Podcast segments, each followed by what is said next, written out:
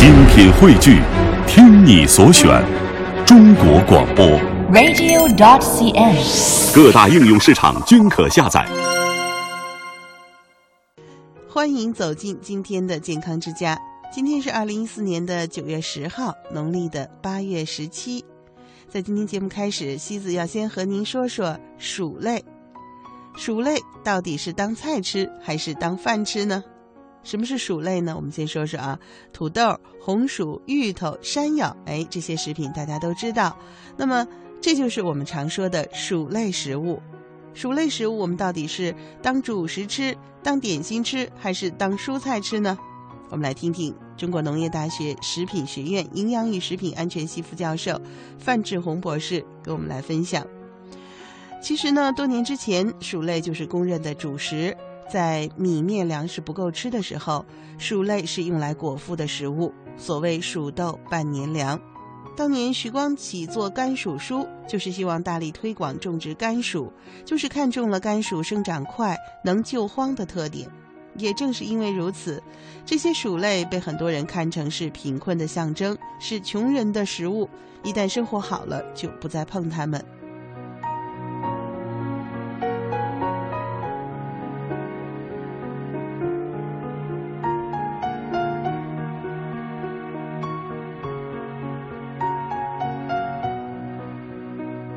然而，随着生活的改善，人们渐渐地重新想起了薯类，却不再是用它作为主食补足的补充，而是把它做成各种美味的小点、美味的菜肴。要想让贫贱的薯类变成餐馆酒楼的美食，无非是在里面加糖、加盐、加油，或者配合肉类做成各种花色。那比如说和五花肉相配的芋头蒸肉，和鸡肉相配的芋儿烧鸡。和牛肉相配的土豆烧牛肉、咖喱牛肉，和豆沙相配的山药小点，和糖配的拔丝山药，还有炸薯片儿、炸薯饼、炸薯条，哈哈，都是人们喜欢的美食。问题是，正是这样的一种变化，让人们对薯类的评价也大大的下降了。在想到薯类的时候，人们总会联想到甜食，联想到油炸食品，联想到高脂肪的肉类。在吃完了精米白面、吃完了大鱼大肉之后，再吃了加了糖、吸了油、本身又含有淀粉的薯类，恐怕难免会有招来肥胖的麻烦了。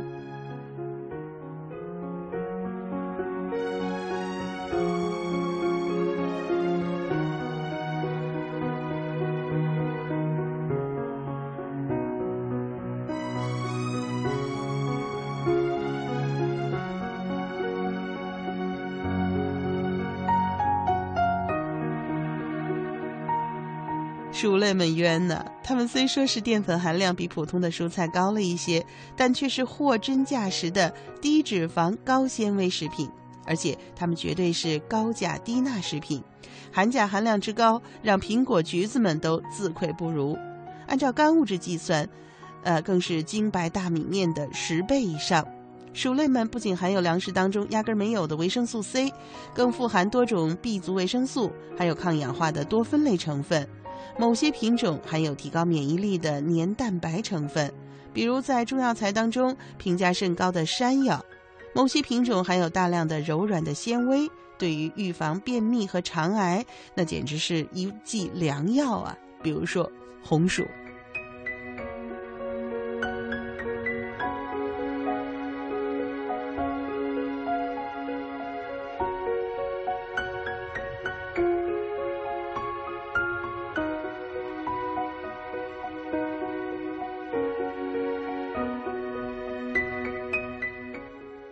真正的发挥薯类们的优势，还是要把它们当主食的好。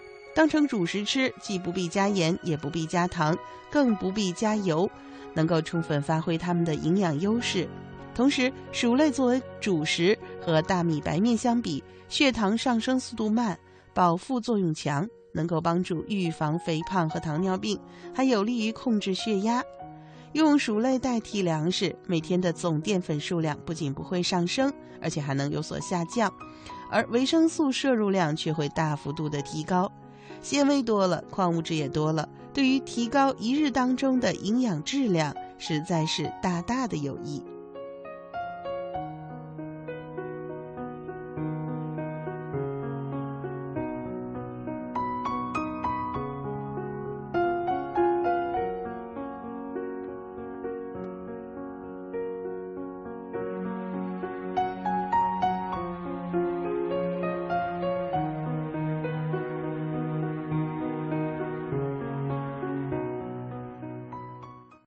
亲爱的听众朋友，我是张希，您正在收听的是中央人民广播电台老年之声的健康之家。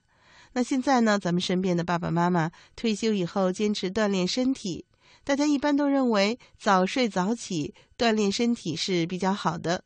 但是呢，也有人说早上锻炼并非是最好的锻炼时间，甚至呢，西方有些观点认为早晨不能锻炼，因为早晨是心脑血管发病率的高峰期，早上锻炼呢还有危险。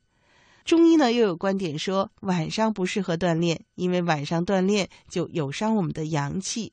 到底什么时候锻炼身体合适呢？早晚时间分别做哪些运动是科学的呢？带着这个问题，健康之家的编辑林燕和西子采访了北京体育大学武术学院的吕韶军教授、当归行之堂的医师刘金明大夫，还有太极师王艳平先生，一起来听听专家的建议。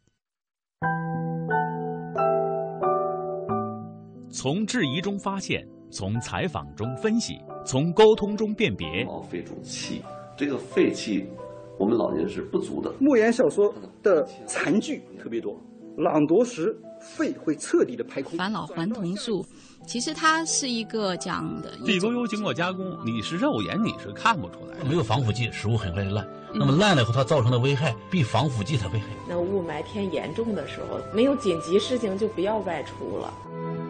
这样做到底行不行？这样做到底行不行？健康之家广邀专家学者为您去伪存真，探寻有效生活。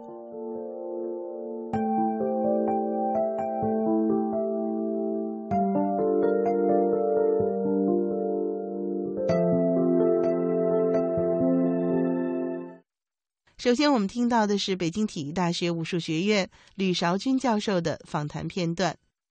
那吕老师能不能给我们老年朋友、给我们收音机前的爸爸妈妈提供一个参考？当然，大家不一定非得按照吕老师说的方法去做。对对。但是呢，我觉得，毕竟。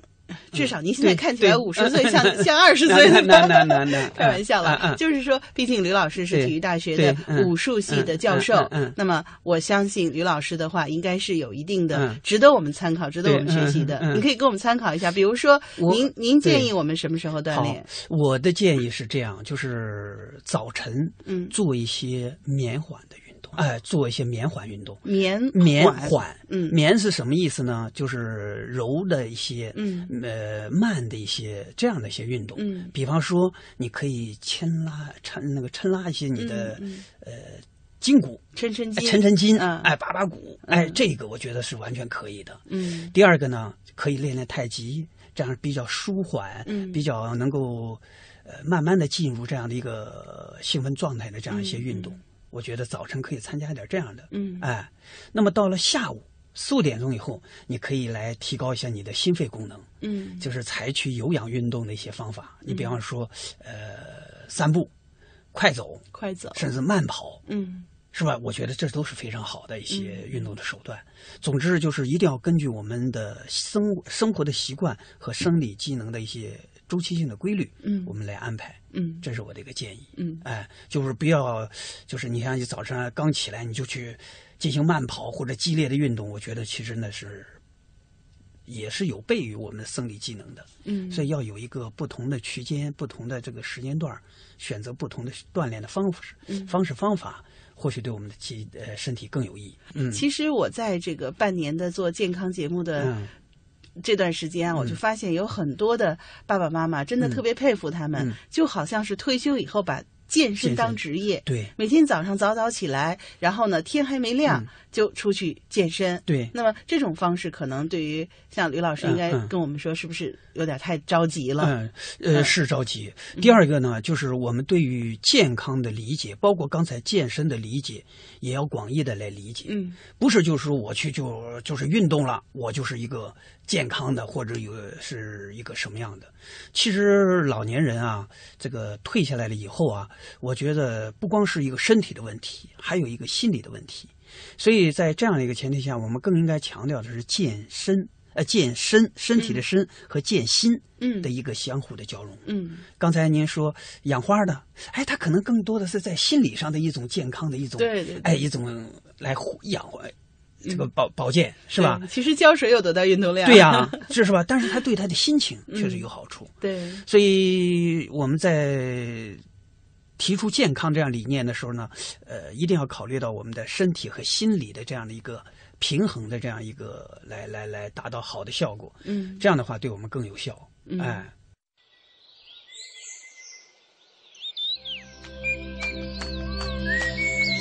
生命在于运动，活到老，动到老。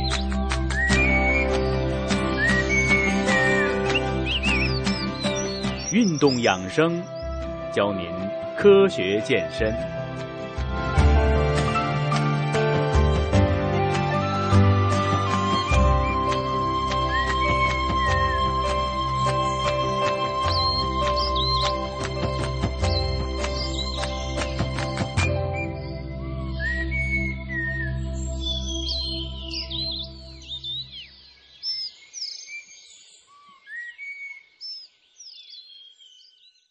接下来我们来听听当归行之堂医师刘金明大夫关于运动时间和锻炼方式的看法。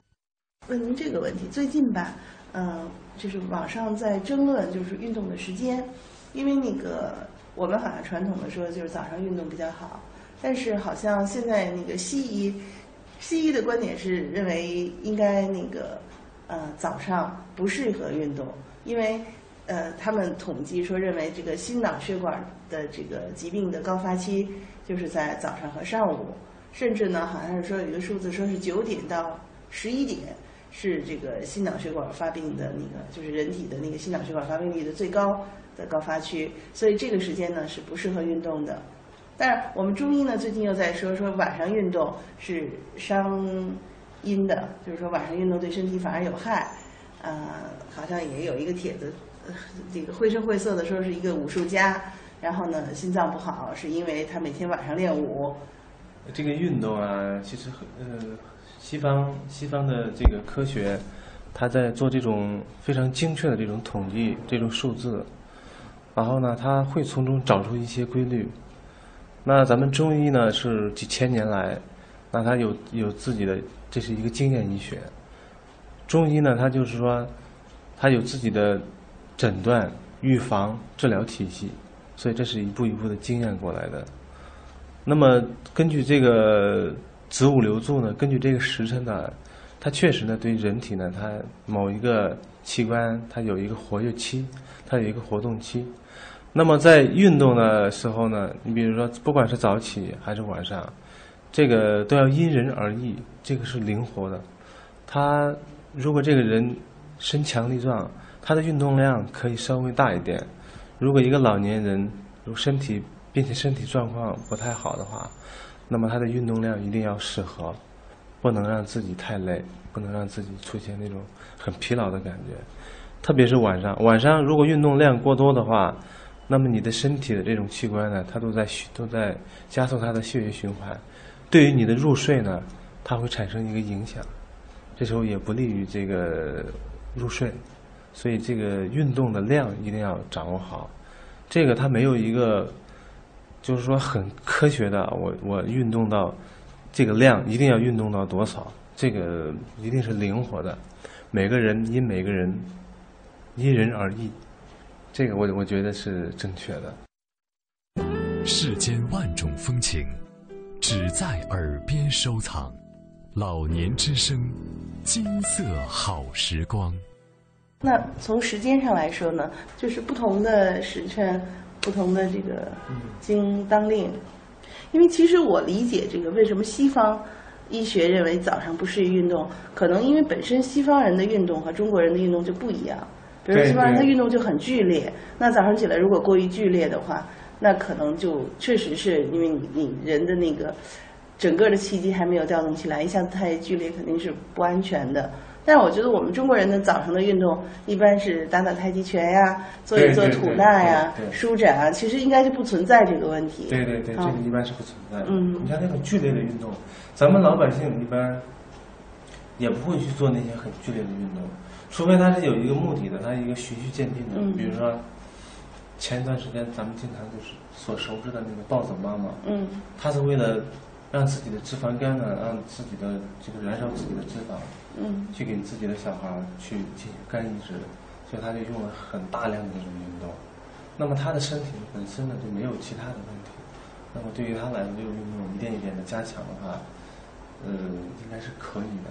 但是这种这种运动的量也是它也是比较大的。嗯，如果是对于养生来说，这种运动量是肯定是已经超标了。嗯，对于他自己的有有这样目的的运动来说，那个是还是可以接受的。那如果从养生这个角度说，那我们推荐收音机前的这种爷爷奶奶啊、爸爸妈妈，他们每天要做多大的运动，或者多长时间的运动？你比如说早起的运动，咱们就是一般可以空腹先活动一下，适当的热身。就我还是建议拉伸一下咱们的筋筋，嗯进行一个拉筋的一个运动，一个热身的运动。嗯然后可以在小区里边，然后找一个空气比较好的地方，然后进行一些就是慢慢的运动啊，打打太极拳啊，嗯慢走啊，然后进行一些器械的操作。然后这种大量的运动呢，不太适合，嗯因为那时候还是一个空腹状态。嗯这时候稍微运动一会儿了，可以回家进行一个，就是说你吃饭的时候呢，它可以让你这个也是很平稳的一个状态，让你的一个消化产生一个平衡的消化。嗯，这样，然后运动的量一定要掌握好。实际上，就是我们中国人的运动本来就不提倡运动量过大，是吧？嗯，对，因为今天还有一个一个老年人，他跟我说，他说以前那些祖辈们经常说，我小时候，我年轻时候我掏力，我那个用用用劲儿就是用过用过头了，身上是一身的病。嗯所以这种很剧烈的运动，长时间的运动呢，真的是对人体会产生一个影响。嗯然后再一个，现在运动的这个时间啊，因为现在的空气啊，就是咱们这些大城市啊，包括很多的一些全国范围内的这种雾霾天气都比较厉害，所以一定要避开。嗯在一个公路的边上啊，这些这些运动一定要避免。就是空气比较污染的地方。对，然后晚上的运动呢，也是咱们吃完饭、吃完晚饭的时候呢，要适当的就是走一走，嗯饭后百步走，活到九十九嘛。这古人的言语，它是非常非常的贴合这个人的这个这个生命的一个情况的。嗯那就是说，实际上我们并不反对，嗯，大家早上运动，只是运动量一定不要太大。对啊，其实晚上也是可以运动的，但是更要舒缓一点。对，那比如说，我们收音机前的有些爸爸妈妈，他们想这个退休以后嘛，想让自己更强壮一点，想增加一点运动量，那是什么时间比较合适呢？是像那个西医提倡的这种下午的时段吗？这个运动啊，一定要休息好，休息好你再去进行一个运动，不要吃的太饱。嗯时间也没有一个太固定的时间，就看你自己。我我我今天啊，我休息好了，我想出去运动一下了。那这个运动呢，一定要选择适合你自己的一个运动。就是说，你身上某一个部位，就是说有不舒服，有一些问题的话，你针对它进行一个运动。这个运动的量呢，就是说你你掌握好了，你运动的时间不需要太久，就说你运动一下，就是只要是到位，只要是适合你这这样一些个运动，那么你的运动目的，你的健身的这种愿望就达到了，这个很简单。最后呢，我们听到的是太极师王艳平先生的电话采访录音。您就是从我们专业的那个太极师的角度，或者从中医的角度，您觉得我们如果要是锻炼的话，呃，在一天当中，嗯、合适的时间段或者时间点是什么时候？呃，我觉得一般人来讲的话，在早早上的五点到七点这个时间段，呃，锻炼是最好的。嗯，因为在中医里边讲，这个时间段叫卯时，呃，子午卯酉的这个卯时。卯时是在中医里边叫天门开的一个时间，也就是说阳气开始生发的这个时间。所以说锻炼应该是最好的。然后这个在卯时的时候，在中医里边讲，又是这个呃大肠经啊，就是说这个大肠开始排便这个时间。如果说作为一个身体很健康的人来说的话，早起在这个时间段起来的话，一般都是要先去排便的，然后再去锻炼。然后再完了，再那个什么七点到九点是一个未经实行的路线，就开始吃早饭。嗯嗯。我觉得在这个卯时这个时间，也就是五点到七点，早起五点到七点锻炼是最好的。另外一个叫这个子午卯酉啊，就是子时和午时。当然，对于一个咱们正呃非就是说平常人来说，这个子时和午时休息的时间是最好的。呃，对于一些有这个修呃像这个这个练功的人来说，这个子午卯酉这几个时间都是最佳的练功时间段。嗯，那您觉得建议的，比如说适合我们中老年人的这个锻炼的方式有哪些？呃，中老年人来说的话，我不建议在这么早，比如说在五点来钟去锻炼，因为中老年人来说的话，气血比较虚了。因为这时候刚起来的话，他的身体状况还没有气血没有恢复到正常状态，不建议然后下了床立刻去那个去锻炼去，这样的话会导致一些，比如说有心脑血管疾病的很容易出问题。嗯。呃，这这个老年人的话，就是说身体比较虚弱，这个早起起来的话，就是很早啊，不要起得太早了，尤其是在冬天。就是这种阴气比较盛的时间，早起起来的话，可以坐那儿练练这个呃绞舌功啊、叩齿功啊。绞舌功是就是说以舌头啊先在这个牙齿里边搅啊，上下左右了再转舌头。嗯。能，把里边搅一遍，然后在牙齿的外边。嗯。嗯，把外边再搅一遍。搅那么大约这个里面外面各九各搅九遍吧，哦，然后产生的这个精液啊，把它慢慢的咽到这个肚子里边去，这样的话，这个精液直接就要入到咱们的这个肾里边了，可以补肾，对，哦，对，然后就叩齿功是，啊，用牙就是上下牙在咬，嗯，这个可以出声儿，也可以不出声儿。嗯，不过对于一些这个牙齿比较好的老年来说，可以出声儿，啊，每次可以咬三至六遍，啊，上下叩齿。如果说对一些这个呃牙齿不太好老年人来说的话，可以不出声儿啊，空咬就可以，空咬，嗯，也是三十六遍啊，每次咬三十六遍，三十六遍，然后，嗯，对对对，把它产生的精液，然后也慢慢的咽下去，不要。一口气都咽下，分成三啊，分成三次，把它慢慢的咽下去，把这个精液，嗯，对，也是直接可以入肾的。您觉得，如果我们喜欢练太极的中老年朋友，您觉得这时候练的时候，他们如果刚学的话，您给他们提示提示，比如说他们注意的要点是什么，或者注意哪些方面容易受到伤害？